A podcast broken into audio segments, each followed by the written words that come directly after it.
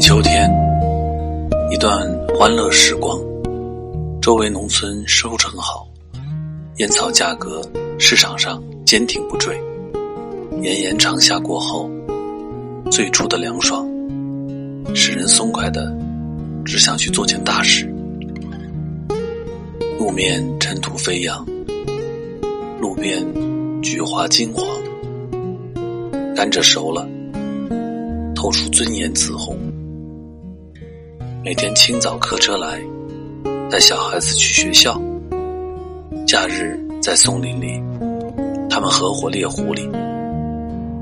家院的绳索上晾满被褥冬衣，白薯摊了一地。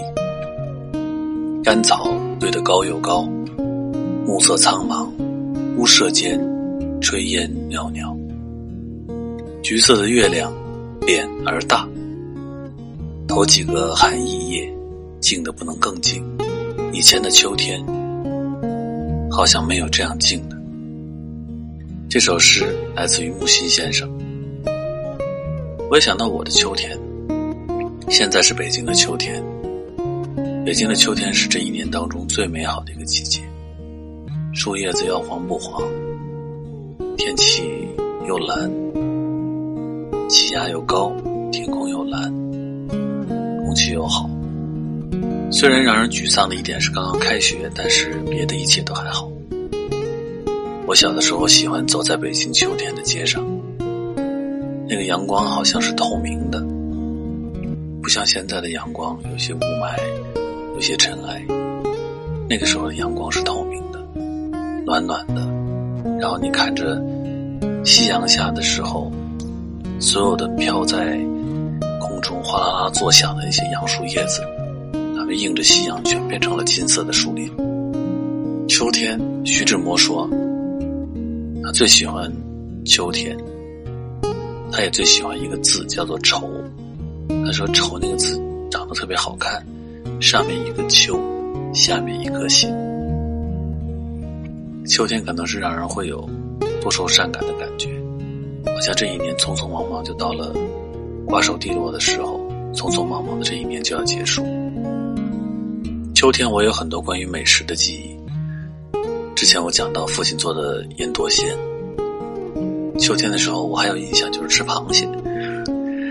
那个时候，大闸蟹其实不是什么稀罕的东西，尤其在北方，大家不是特别重视，更愿意吃海蟹。我记得我小时候也经常吃到大闸蟹，但那个时候不叫大闸蟹，就叫河蟹。如果我放了学回到家。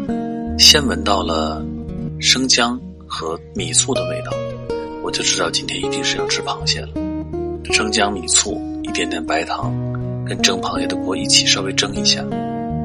蒸螃蟹，要把螃蟹呢先用开水烫一下，不要把活的直接放进去。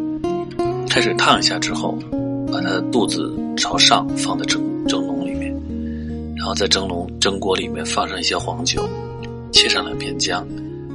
那个时候不容易买到这个苏子叶，现在有些人还会放个苏子叶，把那个螃蟹蒸上十五到二十分钟。那时候螃蟹其实不算很大，但是都是蛮黄。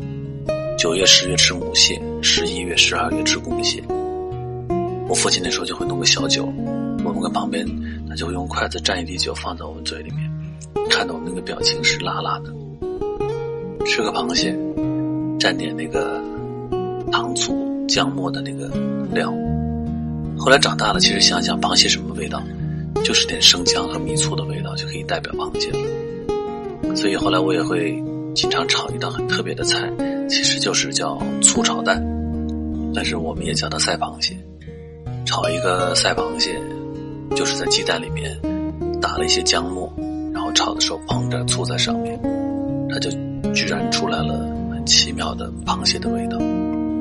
秋天，我们可以聊很多很多秋天的美食，还可以聊很多很多关于秋天的记忆。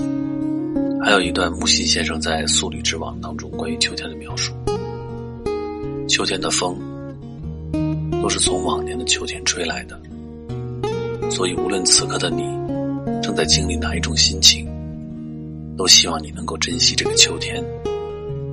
等这个秋天结束了。把你的故事写下来，讲给我们听。好了，今天到这里，这里是小楚 FM，我是王小楚。